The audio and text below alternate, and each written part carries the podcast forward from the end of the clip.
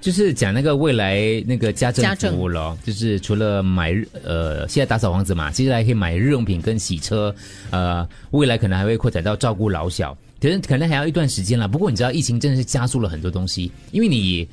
你为什么呢？它关关系到外国人入境的问题，当然嗯包也包括了本地人生计的问题，包括了内需跟外需很多对东对很多东西嗯很多考虑的点在在在里头啦。所以其实这样的一个家政服务，我是自己非常乐见有这样的一个方向的，因为我自己也在使用嘛，我我跟小猪在用嘛，其实我很喜欢，因为我可能是比较家里不大，嗯不能够有多，就是没有多余的空间让多一个人入住。，对。那是第一。第二，我是也不太喜欢，我觉得陌生人啊那嘛晚上睡觉的时候不用他睡在你家里啦，你知道吗？嗯对，我是就啊不是觉得怪怪的，好像对我的对这个我的这个家政助理吗？是吗？嗯是这样子是称呼他们吗？家政助理嗯他来我家的时候，我也很别扭的。我就想，他睡午觉又不知道要睡还是不要睡，我就觉得很别扭。所以他来，他打扫完了之后呢，我们就维持这样子的一个呃友好关系。嗯如果我现在可以的话呢，我是希望可以请多一个，他是专门帮我烫衣服。哦。像这些来讲的话，他可能其实哦，他他改变不是像我们这样是可，他不一定是请我们本地人而已的，它是一个公司规范的，但是它有点像香港啊，就他们会他们会找宿舍给他们住，啊，对对对呃，他不用住进你家，因为香港就房子太小嘛，啊，也对，没它办是法一样容的得下现在目前中的牛的基本月薪呢，月薪呢，我们讲是九百到一千两百元。公司有些公司会负责他们的住宿的，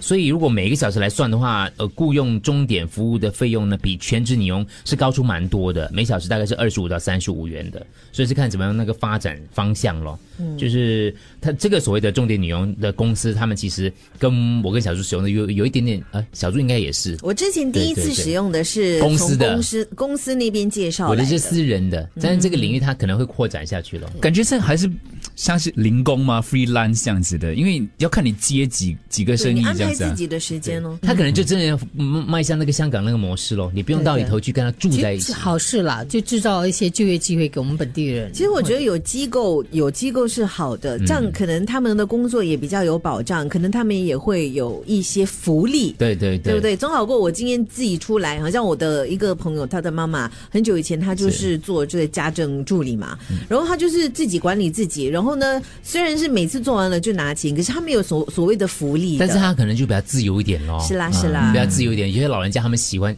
其实我到了那个年纪，可能这对我来讲有一个寄托，也借着打扫家里后当做一种运动，流一身汗这样。所以其实可以往两个方向去发展啦。我们未来的生活可能就越来越往这个方向。嗯，当然，像如果是丽梅啊，像家里有年长者需要照顾或者有小朋友的嗯话，可能他们就会担心，因为到了晚上怎么办？因为晚上还是需要照顾嘛。像像这样子的，可能就是特别需要的话，他就会 approve 他，不用每一个人都都需要用使用这样的对服务咯。对对所对，以有可因为能现在是供供不应求嘛，对对对帮佣，就价格所就以贵了嗯就贵了，很多就你知道，可能掉，所以开馆以后掉起来了，以后就规定了，你申请条件你哦啊符合 OK，他就是啊你有老老年人、年长者要照顾啊，这些就特别特别例子了。你从这个这个用工的角度来讲，我们说外地的来讲的话啦，外地来讲，他其实他们住在一起，也有他们这个有自己的生活空间，也等于是打一份工这样子，对也可能比较健康一些些。我希望能够找到帮我煲汤的，